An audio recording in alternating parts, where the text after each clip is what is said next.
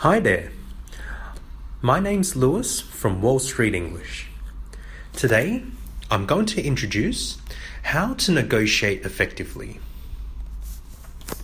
Let's start.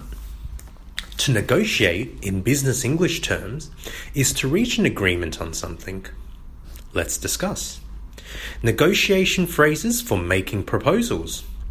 You could use words like, We'd like to propose that, or Regarding your proposal, our position is, and lastly, how do you feel about? Next, responding to suggestions, active listening. You could use words like, maybe it would be better to, perhaps a better idea would be, maybe we offer an alternative.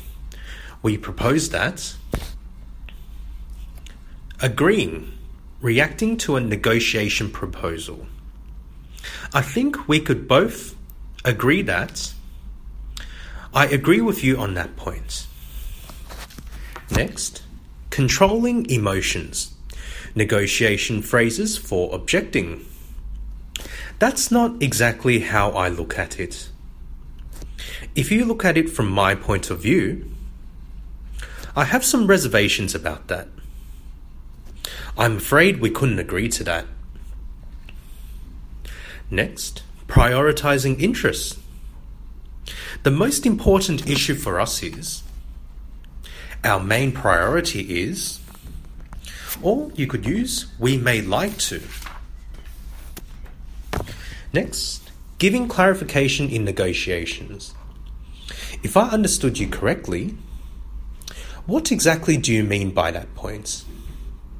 I'm not sure I fully understand. Could you clarify one point for me? Lastly, negotiations phrases for concluding. Let's just summarize our agreement. I think you've covered everything. Let's just confirm the details then. Have I left anything out? That's all for today. Hope to see you next time. Bye bye.